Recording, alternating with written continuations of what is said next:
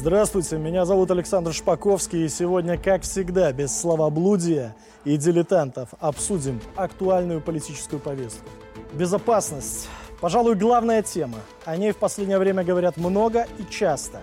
8 июня в Минске прошло совещание секретарей Советов Безопасности государства ДКБ. До этого собирались руководители специальных служб СНГ. Везде очень серьезно накалена ситуация.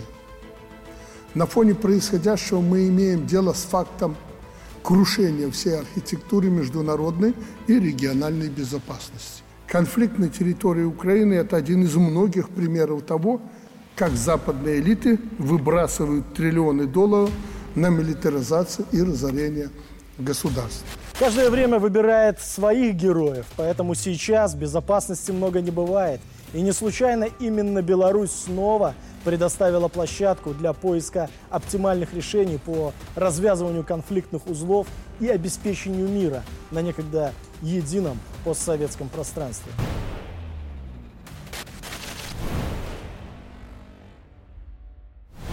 Увы, но нынешняя обстановка не предполагает особых поводов для оптимизма.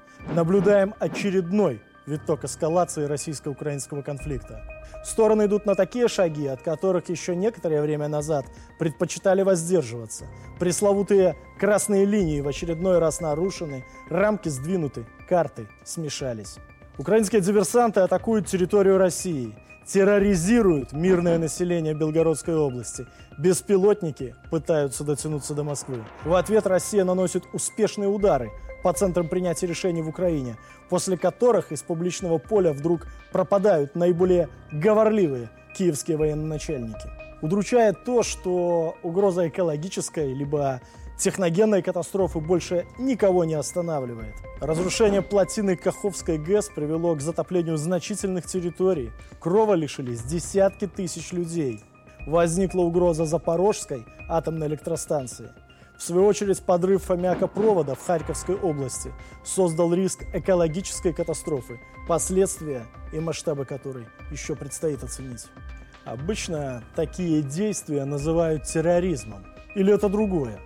Украинский режим откровенно использует именно такие методы, террористические, и, взывая о мире, грубо попирает все обычаи ведения войны, а Запад – все это лицемерно оправдывает. Мир тратит триллионы долларов на убийство людей и разорение государств, а не на созидание. Это глубочайший кризис. Кризис всеобъемлющий, многосторонний, во многом рукотворный на уничтожение конкурентов. В лучшем случае их политики и чиновники делают вид, что они ничего не знают, не слышали, нужно разобраться. А в худшем Хотя, по крайней мере, это откровенно, как тот же американский сенатор Линдси Грэм рассуждает о войне как об удачном бизнесе. Инвестиции в убийство русских. Ничего не напоминает, господа демократы. В Киеве, кстати, многие обрадовались словам политика из США, но так и не поняли, что этот колокол звонит и по ним тоже – в понимании американской геополитической мысли, например, Сэмюэля Хантингтона, Украина – это глубоко расколотая страна, восточная часть которой относится к русской православной цивилизации. Миллионы уехавших, сотни тысяч погибших. Вот цена инвестиций в глубине души, проводящих знак равенства между русскими и украинцами. Как бы кто-то не пыжился скрыть дорогой парфюмерией запах горилки с цибулей. Вообще складывается устойчивое впечатление, что несмотря на весь показной, напыщенно-вышиваночный национализм, киевская верхушка не планирует собственное будущее в Украине.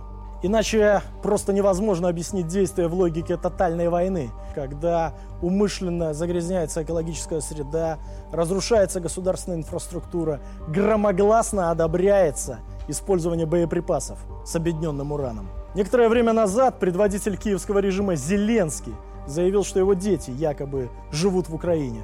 Проверить это сложно. Однако известно, что супругу украинского руководителя Елену журналисты не раз встречали вместе с детьми. То в Лондоне, то в Ницце. В это же время сыновья бывшего украинского лидера Порошенко живут в Великобритании. Дети киевского мэра Кличко в Германии. Сын министра иностранных дел Кулебы во Франции. Показательный прецедент посла Украины в Лондоне Вадима Пристайка, который обещал западным спонсорам воевать до последнего украинца. При этом его собственные отпрыски призывного возраста воюют в Австрии и Бельгии. Причем даже страницы в социальных сетях демонстративно ведут на английском языке. Я ему всегда говорил, Володя, ты подумай, война идет на твоей земле, на твоей территории. Ведь гибнут не твои дети, не твои родственники. Они, возможно, где-то на Лазурном берегу развлекаются. А гибнут те, кто не должен погибать. Пройдет время, народ с тебя спросит, почему ты не предотвратил войну? Почему ты не сделал все, чтобы войны этой не было? А когда она началась, почему ты не остановил ее и гибнут ни в чем не повинные люди? В то же время украинское руководство бросает в так называемый контрнаступ тысячи молодых мужчин. Многие не возвращаются с поля боя.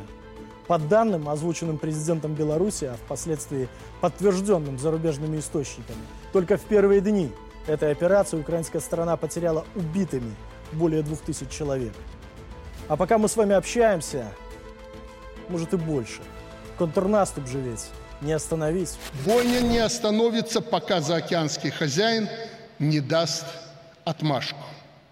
Разве народу Украины не нужен мир? Но кому интересно мнение этого самого народа? Вот вам и вся незалежность. Распиаренные немецкие танки «Леопард» не стали вундерваффе, чудо-оружием на поле боя. Былины о леопардах уйдут в небытие. Так же, как прекратились разговоры о беспилотниках «Байрактар», переносных противотанковых ракетных комплексах «Джавелин» и других орудиях войны. Впереди очередная мечта – многофункциональный истребитель F-16. Как говорится, кому летать? Но пока в Украине остается человеческий ресурс, ресурс, они говорят ресурс, а мы-то с вами понимаем, люди – и друг, и брат, и кому-то родственник.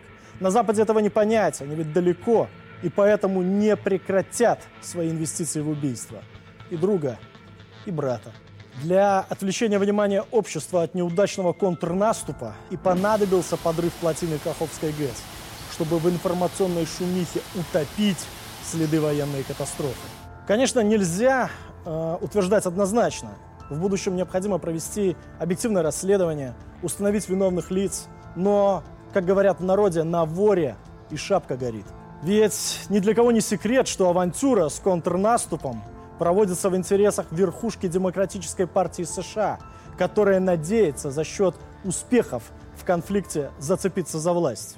Фактически жизнями украинских хлопцев оплачиваются политические амбиции стремительно дряхлеющего Байдена – вернее тех финансово-политических кругов, которые стоят за спиной этого, выражаясь языком Эльфа Петрова, мощного старика, отца американской демократии. Демократы сегодня у власти. Байден, он чем плох для, для демократов? Ничем, что скажут, то и делает. Он что, сам принимает решения? Принимают соответствующие люди. Несколько лет назад скончался один из лидеров глобализма, Дэвид Рокфеллер – Миллиардеру был 101 год, он перенес 7 операций по пересадке сердца, мечтал дожить до 200 лет и сожалел, что так и не смог сформировать мировое правительство на площадке знаменитого Бельдербергского клуба. В определенном смысле, если оперировать аллегориями, Джо Байден повторяет путь покойного миллиардера. Ведь его политическое долголетие также основано на свежих сердцах и крови. Крови славян, русских и украинских хлопцев. В этой связи вполне объяснимо желание Александра Лукашенко немедленно остановить конфликт в Украине, то есть перестать подпитывать кровью молох североамериканского военно-промышленного комплекса, поддерживать политическую жизнь в теле старого вашингтонского упыря и его клики. Вот поэтому понятен и страх коллективного Запада допустить, или скорее не допустить Беларусь в состав Совета Безопасности ООН – Используя эту площадку, нашим дипломатам было бы легче раскрыть перед всем миром гнусные хари поджигательной войны, вытащить этих вампиров на свет Божий, рассказать, кто на самом деле агрессоры и соагрессоры в украинской трагедии. Наконец, представить план мирного урегулирования. Сегодня обе стороны понимают, что добиваться победы нельзя. Тем более, как украинцы считают, что они победят, это глупость. Невозможно победить ядерную державу все вопросы территориальные, восстановительное, безопасность и прочее нужно и возможно решить за столом переговоров без предварительных условий. Насколько реально добиться этой цели здесь и сейчас? Пока подобный сценарий кажется совершенно невероятным. Однако любая война рано или поздно заканчивается. Поэтому Минск не устает говорить о мире и постоянно выдвигает миротворческие инициативы, которые на определенном витке истории вновь будут востребованы и временем, и обществом. Это был политический стендап. Всего вам самого доброго, уважаемые телезрители.